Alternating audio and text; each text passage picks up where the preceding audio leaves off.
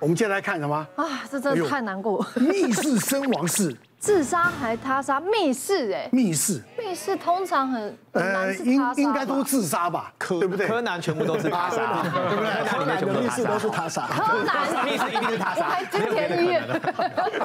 好，密室呢，一般里面万一发生命案，一般都认为是自杀，是自杀对吗？不然或是是意外的，对，没有他杀的问题。那这个案子呢，是发生在九十五年呢四月十一号，汐止的一个社区，好，然后呢有一个公寓里面突然就就有瓦斯外泄，到完以后呢，到那瓦斯的时候呢，一般消防队会到，警察也会到。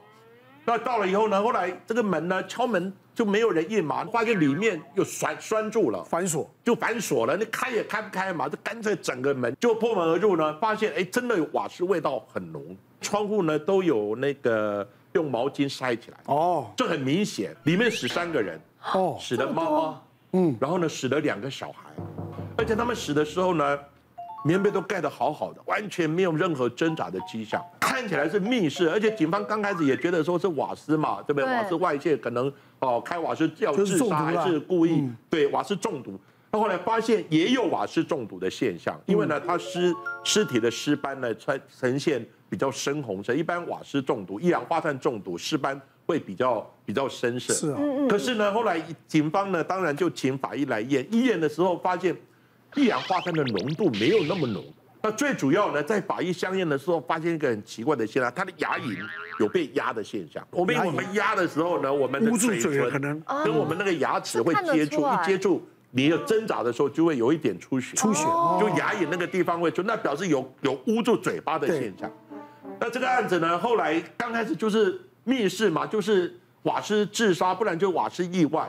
可这个再怎么查，就觉得很怪。然后呢，他的妈妈的妈妈就是阿嬷，阿嬷，阿嬷做了好几次梦，他的女儿来告诉他说：“我不是自杀的，是我先生杀杀我，因为发现了他跟他先生感情不好。”嗯，然后呢，大家就已经在诉请离婚了。然后呢，因为先生有时候会家暴，嗯，他生了两个小孩之后呢，反正先生可能也是呃做事业做得很不顺啊，然后脾气很暴躁，会打会打那个嗯那个妈妈妈妈。然后呢，后来妈妈呢，她呃又家暴，然后诉请离婚。后来发现呢，他又有外遇，外遇有一个小三，那被太太发现了，那太太呢，当然两个就吵起来。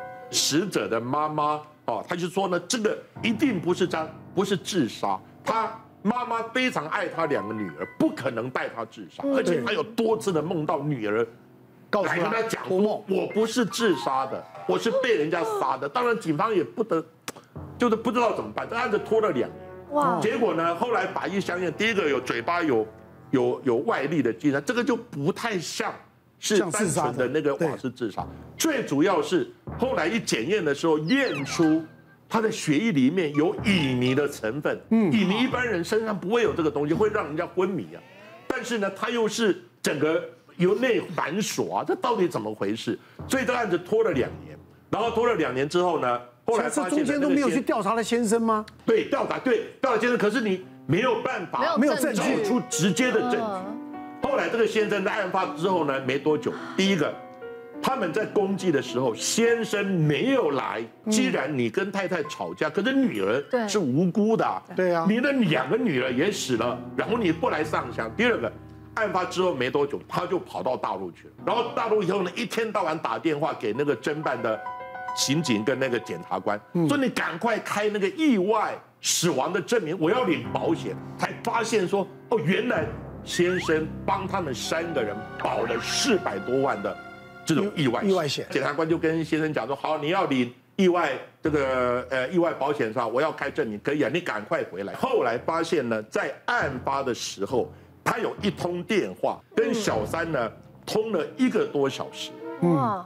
通话就是案发那个那个时间通了、嗯、通了一个多小时，后来呢，从那个先生他没有办法突破，后来想说呢，由小三来突破。凶手姓张，他跟太太感情不好，然后呢就认识这个小三，那个小三还是他先生好友的太太。哎呦，死者就打电话给那个小三的先生，因为也是好朋友嘛，就告诉他们管好你的太太，不要一天到晚来勾引我的先生。然后那个小三知道，因为他也跟先生吵架嘛，一知道以后，然后呢，他就跟那个凶手讲，说你如果不杀掉你的太太的话，我就跟你要分手。他很聪明，因为他在顶楼，结果呢，他从顶楼后来发现了整个屋子都是密室啊，可是有一个地方窗户是打开的，是另外的，就是那个厨房。嗯，厨房的窗户是另外，是。后来发现从小三下手，小三下手承认这个案子是他们共谋的，共谋的人。然后先生怎么做呢？先生他是用那个梯绳，从顶楼拍下去之后，梯绳梯绳一般不会留下很明显的痕迹，因为它绳索软的。所以我不是教怎么样犯罪，哎，爬进去从窗户的地方爬进去，然后呢爬进去用毛巾。把它迷昏迷，弄那个乙醚，因为他是学化工的，他知道这个乙醚呢，他可以有有管道去买到乙醚，然后呢弄到毛巾里面闷，闷了以后他们昏迷，然后再开瓦斯，然后假装窗户都把它塞紧，然后再原路爬回去。嗯，你看几乎做的天衣无缝。嗯，后来呢是小三突破以后呢，小三说是他们这样的共谋。后来先生检察官再找先生来，先生先生还是。还是还是不承认，后来把小三的笔录，还有呢，把那个他的女儿啦、太太解剖的照片过程给先生看，然后呢，跟他哦，还有呢，就是再弄一些小以大意一些佛经。后来先生终于崩溃，崩溃说这个过程就是这样。那下手的是先生，后来先生呢，刚开始也被判死刑，可在可是后来发现说。哎呀，他这是为了，他主要呢是为了那那个保险金呐，他也是被逼债啊等等，所以呢后来他不是最残忍的手段啊，他只是用开瓦斯等等用乙醚，没有勒紧，没有分尸，判处无期徒刑，逃死啊！这个事情都可能当时都是鬼上身的了。对，嗯，就很很很多事情你根本没办法理解，如果自己的亲人、自己的孩子，对，你要下这种毒手，那是真的。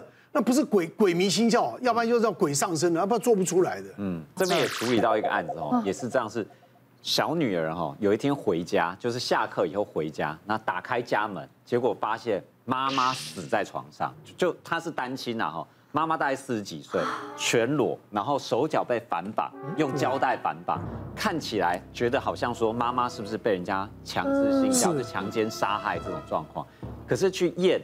妈妈的身体的那个下体是没有任何什么精液啊、体液的反应都没有的，嗯。然后呢，再看家里面，警察也来家里看，发现说，哎，有一些财物不见，嗯。所以就在想说，哎，是不是有人刚好进来要窃盗？那可能看到这个太太颇有姿色，然后就要性侵她。可是又很奇怪，就性侵，可是也没有任何性侵的结果啊。那到底为什么这个这个妈妈死在那边？而且她死呢是在脖子上哦，有一刀。那警方当然就开始调查，包括她的家庭状况啊，包括调查说，哎，她那个呃前几天谁进出她家门？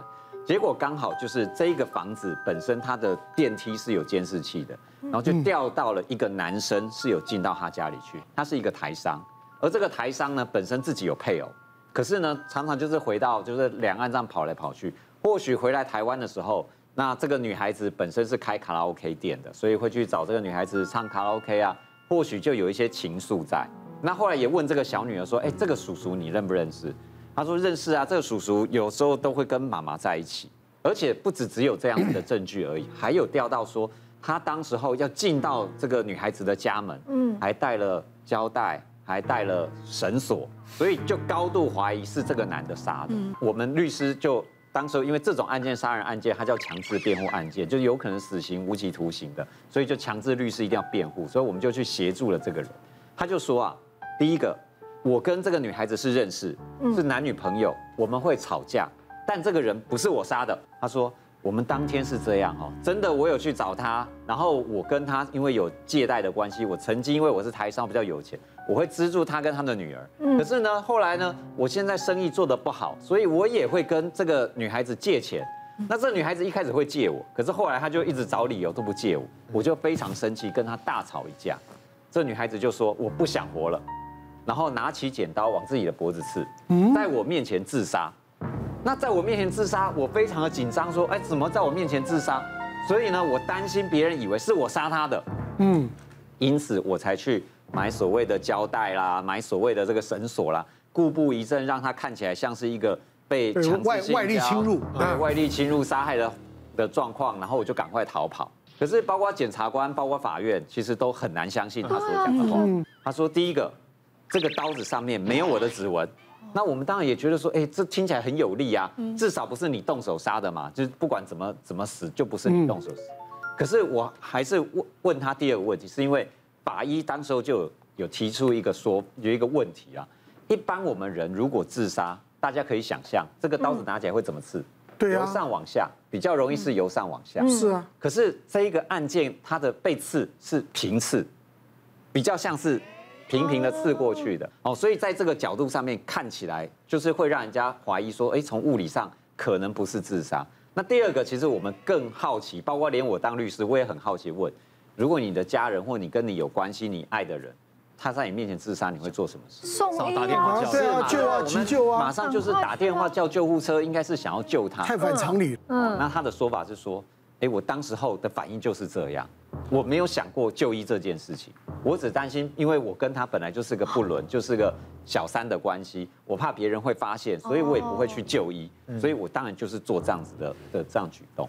我就告诉这个被告，我们就跟他讲说，呃，我我一定会为你的陈述去跟法院讲，可是我觉得法官跟检察官很难相信你的说法。那在我们司法的体系是这样哈，坦白从宽，抗拒从严啊。嗯，如果你就自己承认犯罪，或许判的会比较轻，可是如果你既不承认犯罪，又让法院或检察官认为你就是犯罪者，可能会重判。嗯，那你要有心理准备。